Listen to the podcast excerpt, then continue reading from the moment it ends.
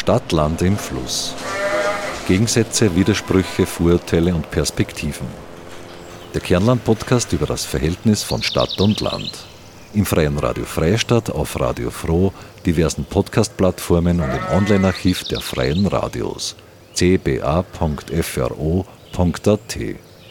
Gefördert vom Bund, Land und Europäischer Union. Liederregion Müllviertler Kernland.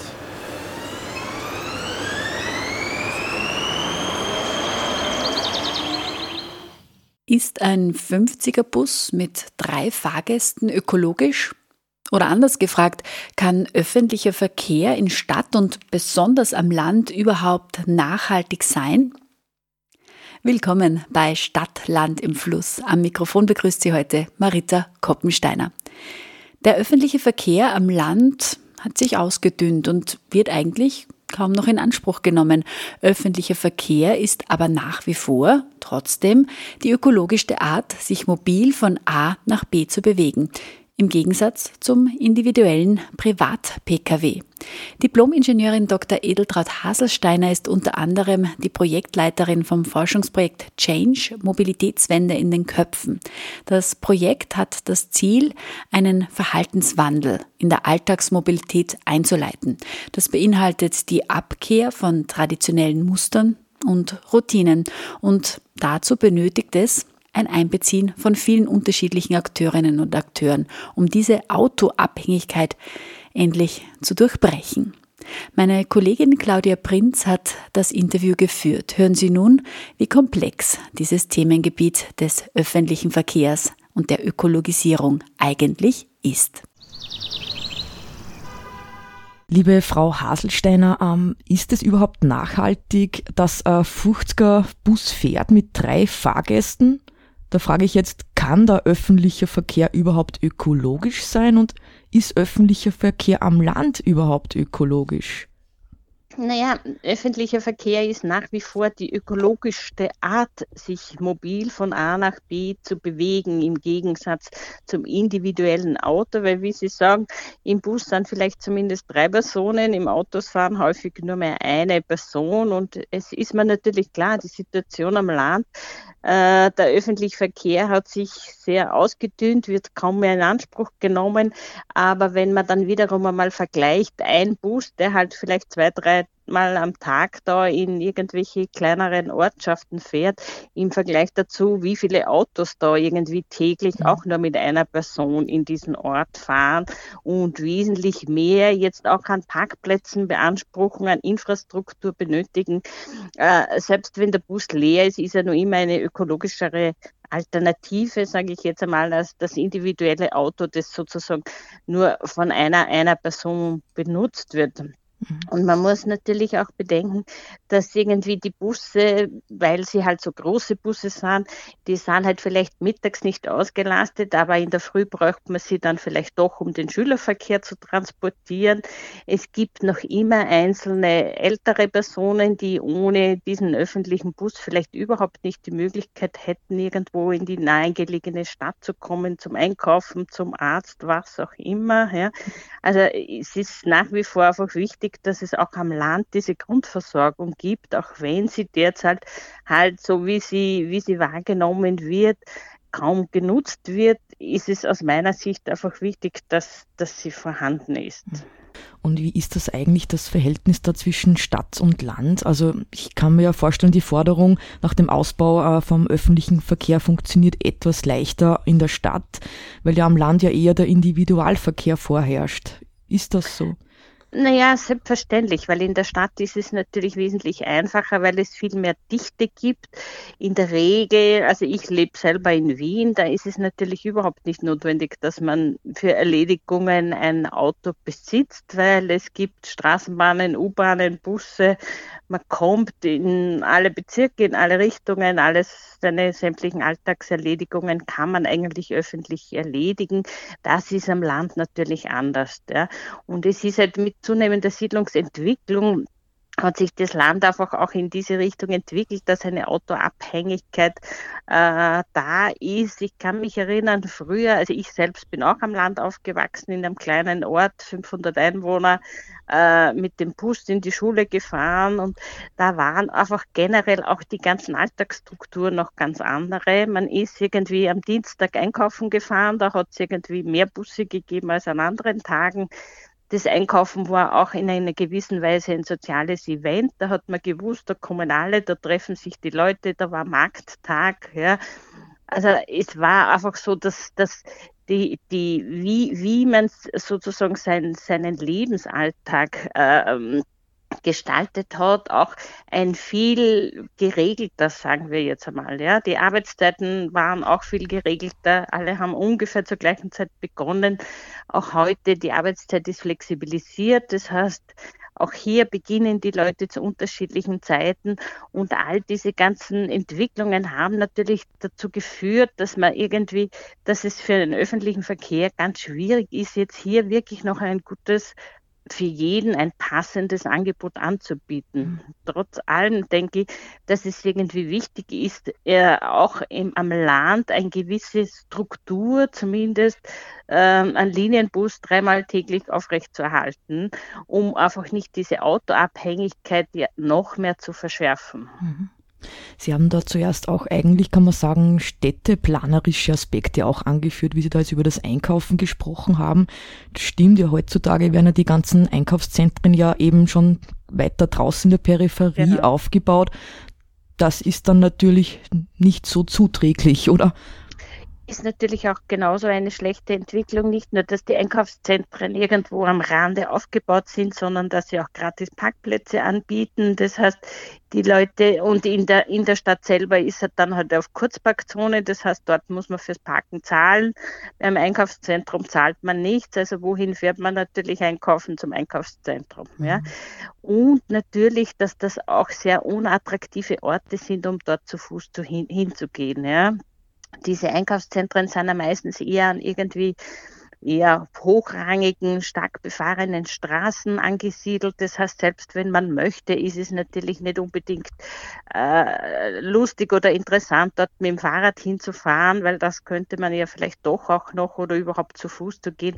Das heißt, äh, nicht nur, dass sie am Rand sind und abgelegen, auch wie sie angebunden sind, oft in den Ortsverband, ist äh, leider halt nicht gelungen. Und äh, von hier wieder, wieder zurückzukehren, ist natürlich schon ein langer Weg und ein schwieriger. Also sich hier da wirklich was zu überlegen, auch andere Strukturen zu schaffen. Aber das Gleiche gilt natürlich auch für den Wohnbau. Auch der Wohnbau hat sich generell natürlich entkoppelt von allen anderen Funktionen und wird halt irgendwo isoliert, werden Siedlungen gebaut, sehr verstreut. Auch das ist natürlich äh, keine gute Entwicklung, wenn man an eine nachhaltige Mobilität denkt prinzipiell nehme ich schon wahr oder habe auch den Eindruck, dass die junge Generation eigentlich diese, diese Autoabhängigkeit nicht mehr schätzt ja, und durchaus eigentlich jetzt viel lieber wieder zentraler in Städten wohnen möchte, einfach auch um dem zu entkommen, dass man darauf angewiesen ist. Aber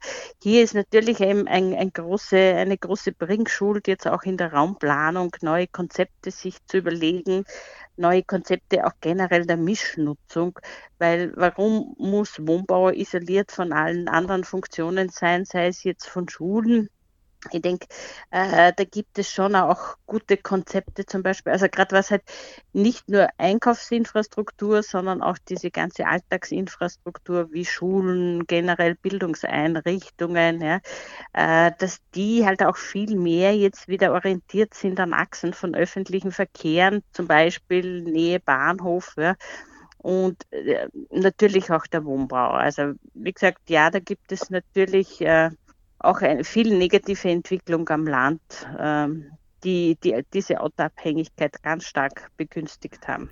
Ein weiterer Faktor ist ja da jetzt auch noch im Spiel, nämlich die Erwartungen an die Demografie. Also die, wie schaut da die Bevölkerungsstruktur aus? Wir werden ja immer älter. Ähm, mhm. Das ändert sich jetzt auch noch zusätzlich. Wie kann man sich denn dann da die Mobilität noch vorstellen?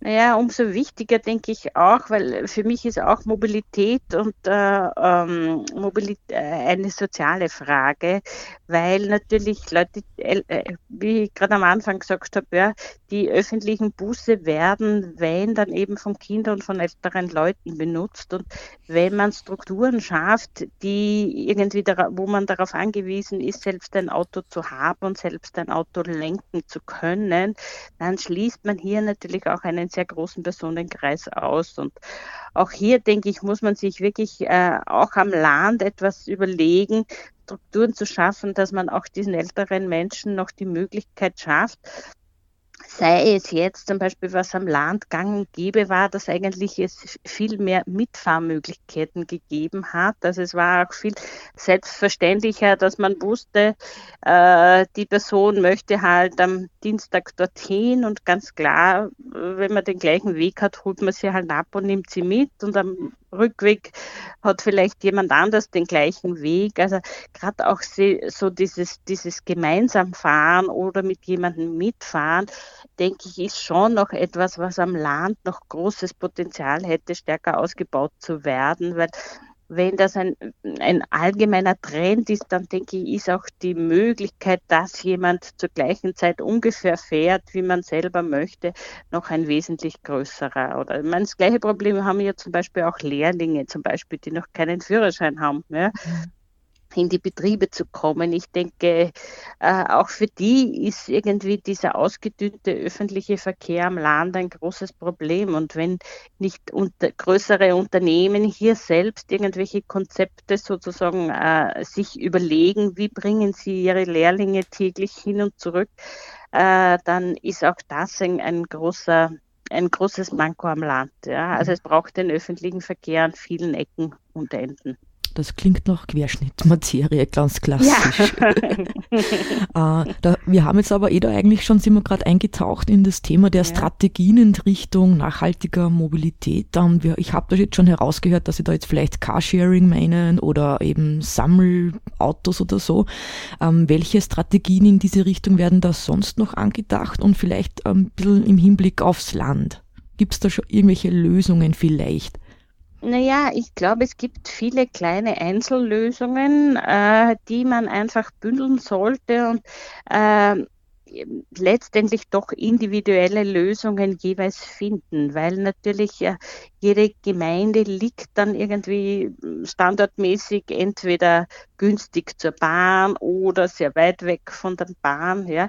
Und diese, diese Lösungen oder diese Mobilitätskonzepte müssen dann natürlich individuell entwickelt werden, aber es gibt zum Beispiel eben, gerade was Carsharing betrifft, inzwischen doch auch schon sehr gute Konzepte, wenn eine Gemeinde sich dafür interessiert, ähm, solche Angebote ein bisschen zu favorisieren. Es gibt sehr gute Konzepte inzwischen in Richtung Mikro-ÖV, das heißt so eher so Sammeltaxis. Ja. Da gibt es die unterschiedlichsten Konzepte, sei es jetzt das Ehrenamtliche, diese äh, dass die Gemeinde sich einen Bus anschafft und Ehrenamtliche sozusagen diese, diese kleinen Fahrten übernehmen. Oder es gibt auch Organisationen, so wie Istmobil zum Beispiel, die so ein Anrufsammeltaxisystem auch anbieten wird im Moment eher noch im, im Tourismusbereich verwendet, aber funktioniert durchaus auch gut. Ähm, und ich denke, wenn das wesentlich breiter angenommen wird, dann ist auch die Leistbarkeit von diesen Systemen oder die Wirtschaftlichkeit wesentlich besser gegeben. Und zusätzlich aber trotz allem, denke ich, braucht es auch zum Beispiel dreimal täglich einen Linienbus, der in die Ortschaften fährt, wo man genau weiß, okay, den, auch den kann ich irgendwie in Anspruch nehmen, weil es ist ja immer die Frage, ist, ist, fahren die Leute so viel mit dem Auto, weil sie das wollen oder weil es eigentlich keine Alternative gibt. Und es braucht natürlich schon auch Zeit, bis die Leute mehr oder weniger wieder wahrnehmen, okay, es gibt eigentlich auch eine Alternative. Ich könnte auch, was ja am Land äh, leider überhaupt nicht der Fall ist. Ich könnte auch einmal zwei Kilometer zu Fuß gehen ja, mhm. und dort den Bus nehmen. Ich könnte mit dem Fahrrad fahren. Also das nehme ich schon auch wahr, dass eigentlich am Land gerade zum Beispiel zu Fuß gehen und Radfahren äh, zumindest auch in die Arbeit wesentlich weniger in Anspruch genommen wird, weil man hat das Auto vor der Tür, man hat den Parkplatz im Unternehmen. Äh, da ist man in der Stadt doch viel mehr gezwungen, würde ich jetzt einmal sagen, sich auch Alternativen zu überlegen oder auch an, in den, an den öffentlichen Verkehr auszuweichen, weil es einfach diese, diese Flächenverfügbarkeit nicht gibt. Aber Prinzipiell braucht es natürlich einen Mix und es braucht einen Mix, der gut abgestimmt ist auf die regionale Situation, auch auf die Bewohnerstruktur. Das heißt, äh, äh, je nachdem, welche Bevölkerung, welche Anforderungen dort gegeben sind. Aber es braucht natürlich auch eine gute raumplanerische äh, Entwicklung, Siedlungsentwicklung. Also auch hier muss man, das muss man auch immer zusammendenken in jedem Fall, genau. Äh, aber was da immer auch ein bisschen ein Faktor ist ja die Faulheit der Menschen, irgendwie in einer gewissen Weise. Ähm, da komme ich jetzt Richtung Thema Mobilitätswende in den Köpfen. Yeah. Da muss man zuerst mal fragen, was heißt das überhaupt? Mm, und braucht es da noch zusätzliche Anreize, dass man sich da mal aufbequemt und dann doch jetzt mal öffentlich fährt? Oder wie, wie schafft man das, dass sich einmal die Einstellung dazu verändert? Das stelle ich mir sogar schwierig vor.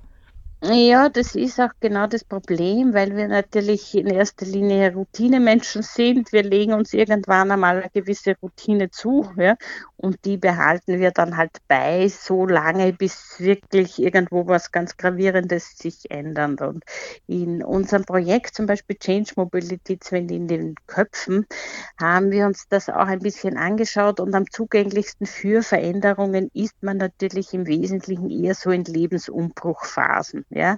Sei es jetzt, das beginnt, würde ich einmal sagen, wenn man 18 ist und den Führerschein macht. Das ist einmal die erste Phase, wo man sich entscheidet, brauche ich jetzt ein eigenes Auto oder mm, schaue ich vielleicht doch, dass ich mit meinen Freunden ein Auto teile, weil eigentlich braucht man nicht jeder ein eigenes zum Beispiel. Mhm. Ja. Dann natürlich auch eh Eintritt in das Berufsleben, was auch immer. Also da gibt es halt so Familiengründung, wenn man irgendwo neu hinzieht. Ja das sind so Phasen, wo sich ganz entscheidend das Mobilitätsverhalten prägt. Und auch hier, denke ich, könnte zum Beispiel gerade eine Gemeinde, wenn Leute neu zuziehen, da gibt es auch schon Projekte, dass die Leute dann halt ein gratis Monatsticket bekommen, einmal für den öffentlichen Verkehr, um das überhaupt einmal auszuprobieren. Ja. Oder also generell einfach mal die Möglichkeit schaffen, das auszuprobieren, weil viele sich gar nicht vorstellen können, dass es eigentlich funktioniert. Ja. Und dann sehr wohl oft feststellen, ja, eigentlich funktioniert es viel besser, als ich gedacht habe. Ja. Also wir haben auch vorher zum Beispiel ein Projekt betreut, das hat geheißen Mobile Times, also wie man eigentlich die Zeit im öffentlichen Verkehrsmittel wesentlich sinnvoller nutzen könnte als im Auto. Und da haben wir auch erlebt, einige haben halt dann aus irgendeinem Grund äh, jetzt doch nicht mit dem Auto fahren können, haben dann auf die, haben dann auf die Öffis umgeschwenkt und waren dann so begeistert, dass sie dann auch dabei geblieben sind. Also einfach diese Möglichkeiten einmal schaffen, sei es jetzt auch, äh, ähm, dass es ja irgendein Impuls Tage, Mobilitätswochen, was auch immer gibt, wo man einfach äh, einmal auffordert, was anders zu machen, einmal anders mobil zu sein, einmal was anderes auszuprobieren. Und wie gesagt, komme ich nur einmal zurück, ähm, auch Fußgehen und Radfahren wieder attraktiver machen, weil das ist natürlich auch am Land ähm, stark vernachlässigt worden, weil natürlich die Straßen sind gut ausgebaut, ja.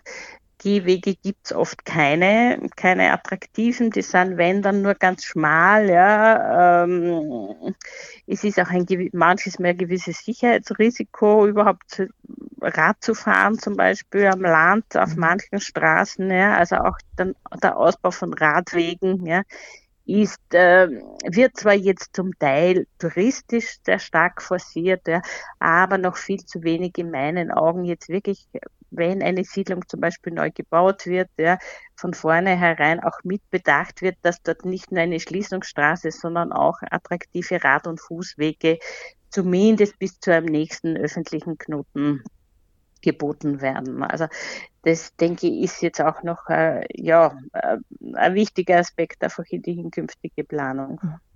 Aber wäre es nicht gleich am nachhaltigsten, generell den Verkehr zu vermeiden? Ja, das wäre natürlich am nachhaltigsten. Ja. Also generell einfach einmal zu schauen, äh, muss ich unbedingt dorthin fahren, aber mh, mm, ich würde mal sagen, vermeiden, ja, man kann natürlich jetzt, gerade durch die Corona-Krise, haben viele auch zu Hause gearbeitet und haben die Möglichkeit gehabt, jetzt nicht in die Arbeit zu fahren, fahren zu müssen. Ja. Es gibt natürlich viele Potenziale oder auch Amtswege, da wird schon einiges gemacht, dass man nicht unbedingt dorthin fahren muss.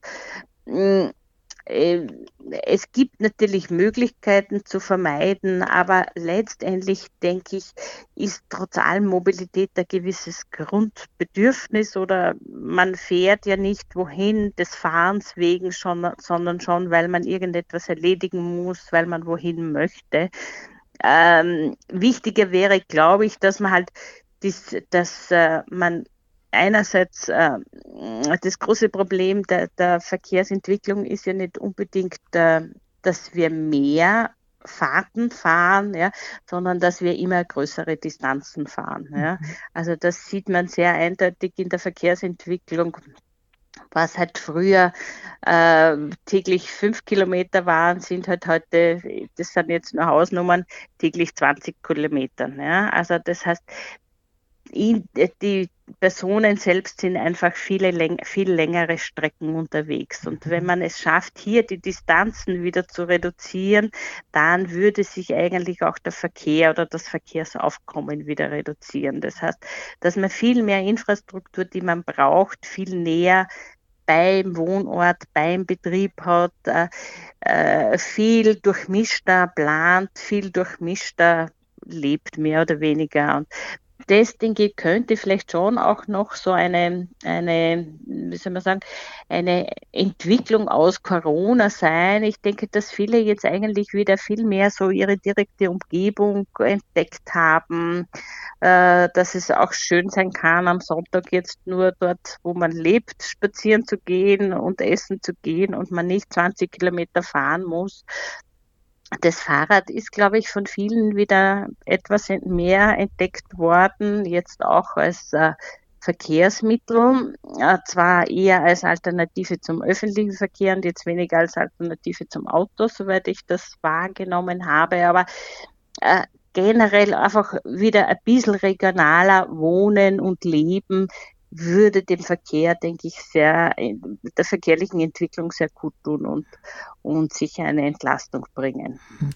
Ja, ähm, Frau Haselsteiner, wir haben, Sie haben, also wir haben da jetzt über Corona und so kurz gesprochen. Das ist ja wirklich ein neuer Faktor grundsätzlich, weil kann man schon sagen jetzt, dass der öffentliche Verkehr sehr wohl unter Corona gelitten hat, oder?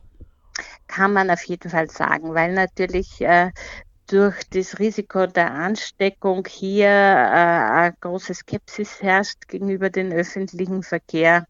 Äh, da wird es sicher einige Zeit dauern, bis der öffentliche Verkehr sozusagen äh, jetzt einfach wieder seine Attraktivität zurückgewinnt und ja, natürlich, das war sicher für den öffentlichen Verkehr keine, keine gute Entwicklung. Ja. Mhm.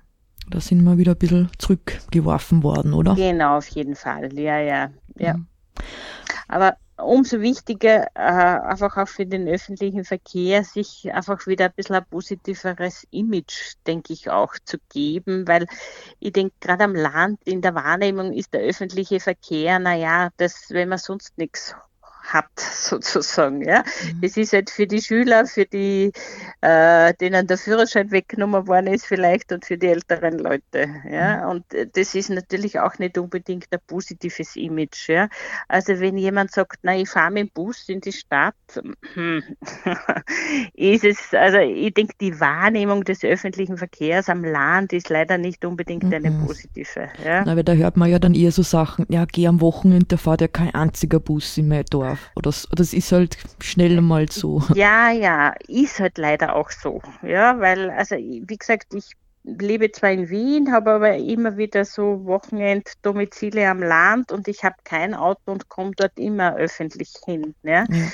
Ähm, ist nicht leicht, ja. aber äh, und ich habe auch festgestellt, gerade an den Wochenenden ist oft der, der Bus äh, ähm, nicht verfügbar. Aber ich sehe jetzt auch zunehmend wieder positive Entwicklungen. Also zum Beispiel dieser einen Ort, in dem ich bin, ja, jetzt seit dem letzten Fahrplan gibt es wieder regelmäßig Samstag, Sonntag drei Busse. Und es ist generell, äh, gibt es einen sehr guten Takt, äh, äh, ein sehr gutes Taktintervall. Das heißt unter der Woche fünf Busse und Samstag, Sonntag fallen zwei von diesen Bussen weg. Das heißt auch so, dass es wirklich relativ übersichtlich ist, dass man weiß, okay, ähm, sieben, am neun, um elf, um 15, um 17 Uhr fährt ein Bus und am Samstag fährt halt nicht der um 9, um 11 und um ja. 17 Uhr.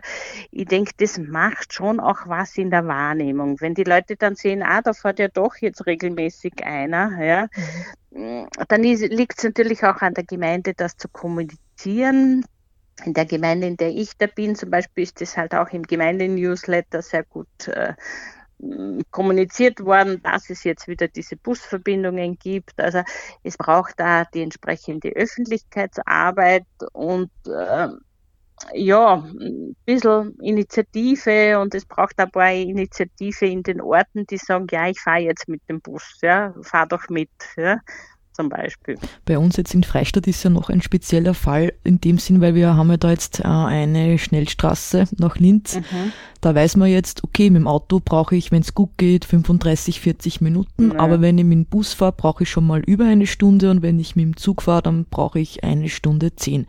Und da ja. sind wir schon wieder beim, beim bei der Zeit. Ja, ja, ja, ja. Ja, der öffentliche Verkehr ist leider sehr benachteiligt am Land, ja, weil ähm, das sie, ah, das Problem ist, dass es halt zum Beispiel ähm, in manchen Ländern eine Möglichkeit wäre zum Beispiel, dass es irgendwie Busspuren gibt, ja, die von den Autos nicht verwendet werden dürfen, sodass zum Beispiel gerade im Stoßverkehr der Bus nicht im Stau steht, die Autos aber schon. Ja, weil das Problem ist halt zum Beispiel, der Linienbus kann in der Regel wenn wo stärkerer Verkehr ist, natürlich nicht ausweichen, weil er halt seinen Linienfahrplan hat. Ja. Mhm. Wenn es aber eine eigene Busspur gibt und gerade wenn Straßen neu geplant werden, dann könnte der Bus ja durchaus auch konkurrenzfähig sein. Jetzt zum Beispiel gerade nach Linz, wo ich denke, das, da gibt es ein großes Problem, auch in die Stadt hineinzukommen, vielleicht doch zumindest gleich schnell zu sein als wie das Auto und äh, äh die Leute müssen nicht wirklich selber fahren. Also wenn es da gute Anbindungen gibt, wie gesagt, das Problem ist, es wird halt immer alles aufs Auto hingeplant mhm. und nicht auf den öffentlichen Verkehr. Ja. Dann mhm.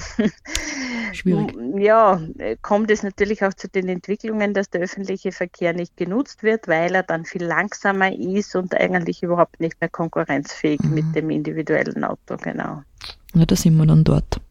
Genau. Da sind wir jetzt aber auch vielleicht schon mal in Richtung, welche Strategien gibt es da jetzt wirklich Richtung nachhaltiger Mobilität, aber jetzt eher Richtung, äh, dass man die Akteurinnen, Akteure einbezieht. Also wir haben da jetzt gehört, es gibt da so viele verschiedene Ebenen, die man da beachten muss und auch ähm, zum Involvieren anzudenken ist.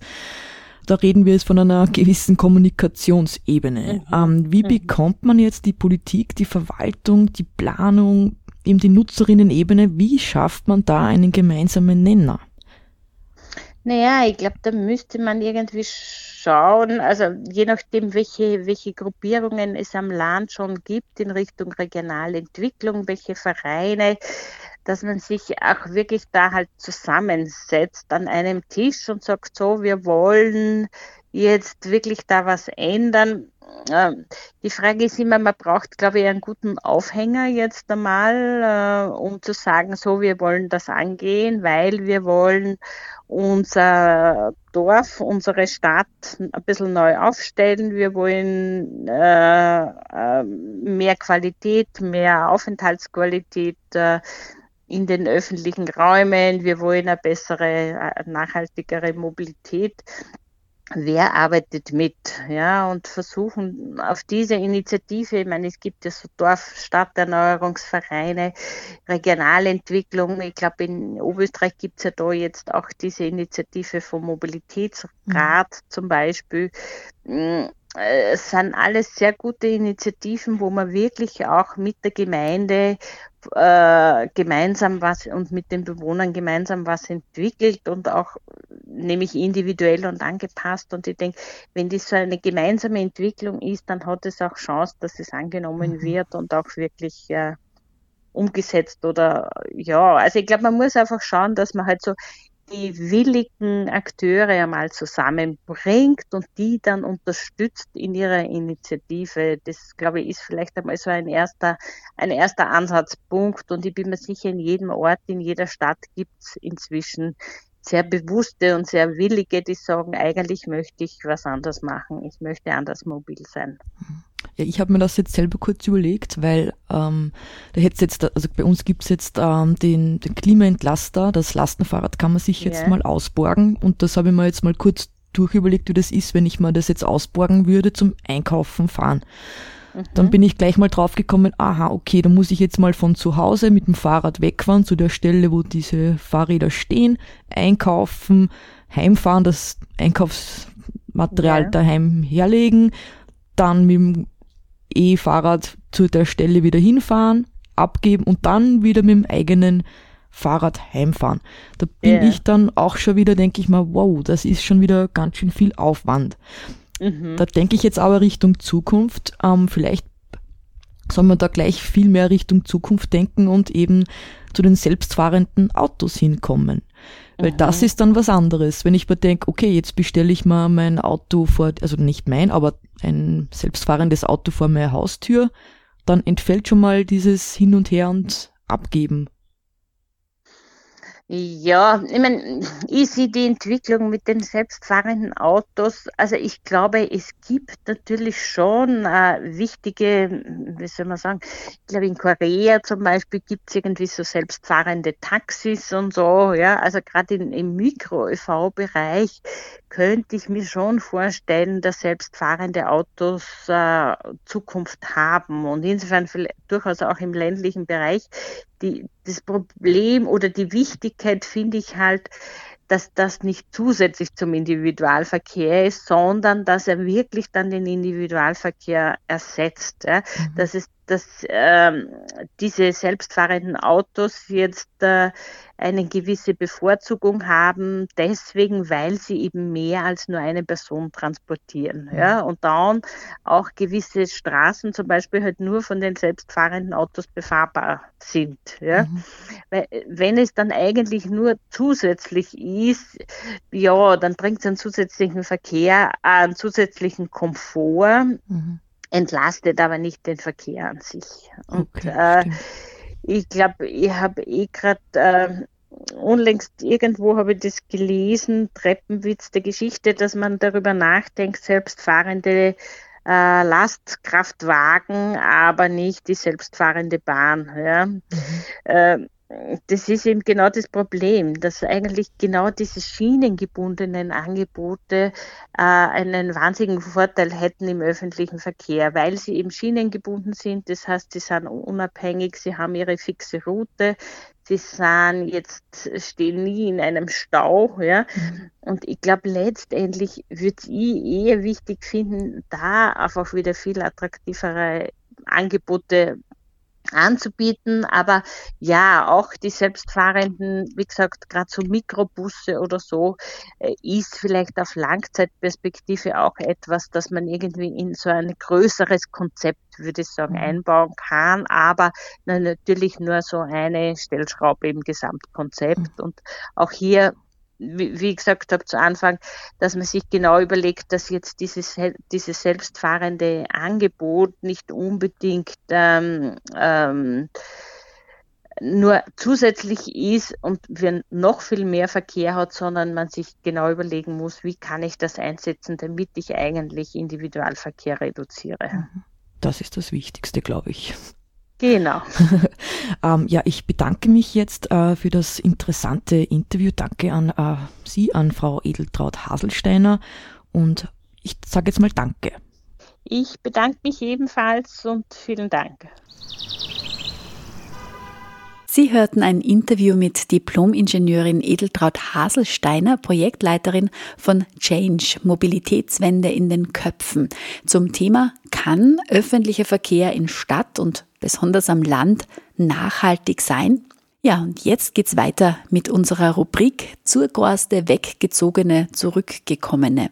Diesmal hören wir einen, der aus Freistadt weggezogen ist. Rainer Siegel über seine Beweggründe vom Land in die Stadt zu ziehen. Zurquaste, weggezogene, zurückgekommene. Ja, hallo, mein Name ist Rainer Siegel und ich bin ein Weggezogener. Ganz klassisch habe ich Freistadt nach der Matura verlassen, um nach Wien zu gehen, um zu studieren. Es war aber schon vorher so, dass ich eigentlich nie einen Zweifel hatte, dass meine Zukunft einmal in Wien liegen wird. Ich war als Schüler schon mit meiner Mutter recht häufig hier und es hat mir immer gut gefallen und ich bin hergekommen, habe studiert und es hat sich irgendwie dann die Frage einfach nicht mehr gestellt, ob ich zurückgehe, sondern ich bin hier geblieben. Das Besondere an Wien ist, ich glaube, das unterscheidet Wien auch von anderen Großstädten gleicher Größe, äh, dass Wien wirklich, ja, wahrscheinlich schon seit ein paar Jahrhunderten oder sogar Jahrtausenden ein richtiger Schmelztiegel ist. Das ist ein Klischee wahrscheinlich, genauso wie das Gerede von Multikulturalismus, das ist inzwischen ja fast schon ein Schimpfwort. Allerdings, ich muss sagen, genau das ist es, was mir an Wien im Vergleich zum Landleben eigentlich besser gefällt.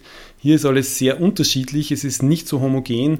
Man trifft wirklich Menschen von überall her. Äh, ich sage zu meinem Sohn immer, Wien ist eine der wenigen Städte auf der ganzen Welt, äh, wo Menschen aus jedem Land der ganzen Welt sind, wegen der Vereinten Nationen natürlich. Ja, es, es ist sehr, sehr bunt trotzdem, es ist sehr lebenswert und ähm, was mich besonders im Unterschied zum Landleben hier, was mir hier sehr gut gefällt, ist, dass man nicht die ganze Zeit das Leben rund ums Auto äh, organisieren muss. Das heißt, man kann wirklich sehr viel zu Fuß gehen, man kann sehr viel mit dem Fahrrad fahren, mit den öffentlichen Verkehrsmitteln auch. Ja, also ich glaube, ich sage immer, wer in Wien wohnt, geht wahrscheinlich viel mehr zu Fuß und hält sich dadurch auch viel mehr fit als jeder, der am Land ist, weil ähm, man kann einfach viele Wege zu Fuß zurücklegen und bleibt so auch in Bewegung. Ja, gerade im letzten Jahr äh, mit Corona und mit dem kommenden, wahrscheinlich mit den kommenden Monaten, da ist natürlich die Versuchung schon sehr groß, dass man sich denkt, okay, am Land mit dem eigenen Häuschen, mit eigenem Garten, da wäre es natürlich schon netter, als jetzt hier in Wien zu sitzen. Andererseits, ja, Pandemie ist hoffentlich nicht immer. Ähm, ich vermisse hin und wieder die Natur, hin und wieder natürlich die Menschen, die äh, in Freistadt geblieben sind. Aber natürlich, Wien ist nicht aus der Welt. Das heißt, man kann immer wieder hinfahren und man vielleicht das Beste aus beiden Welten so doch ein bisschen genießen. Ich glaube, ich kann von mir sagen, dass ich wahrscheinlich ein Stadtmensch bin. Allerdings, ähm, was Stadtmensch so richtig bedeutet, das ist wahrscheinlich ein bisschen von den Vorurteilen abhängig. Ähm, ich mag es nicht stressig, ich mag nicht viel Verkehr, ich mag nicht dauernd mit 100.000 Leuten auf einem Haufen sitzen. Das sind so die Vorurteile gegenüber dem Stadtmenschentum. Allerdings, es ist nicht so. Also ich habe hier in dem Grätzl, in dem ich jetzt schon seit fast über fast 20 Jahren wohne, ich jetzt schon im selben Eck von Wien. Es ist eigentlich, wenn man so lange wo ist, äh, recht dörflich, vielleicht sogar dörflicher als am Land, eben wie gesagt, weil alle zu Fuß gehen, weil alle auf der Straße und auf der Gasse sind. Meine Kinder gehen hier in die Schule, in den Kindergarten. Ähm, ich bin ein Stadtmensch, der ein dörfliches Leben hier leben kann. Ja, nun sind wir am Ende unseres Kernland-Podcasts angelangt. Herzlichen Dank fürs Zuhören. Es verabschiedet sich von Ihnen Marita Koppensteiner. Redaktion Claudia Prinz, Martin Lasinger und Marita Koppensteiner. Stadt, Land im Fluss. Gegensätze, Widersprüche, Vorurteile und Perspektiven. Der Kernland-Podcast über das Verhältnis von Stadt und Land. Im Freien Radio Freistadt, auf Radio Froh, diversen Podcast-Plattformen und im Online-Archiv der Freien Radios cba.fro.at. Gefördert vom Bund, Land und Europäischer Union. Liederregion Müllviertler Kirnland.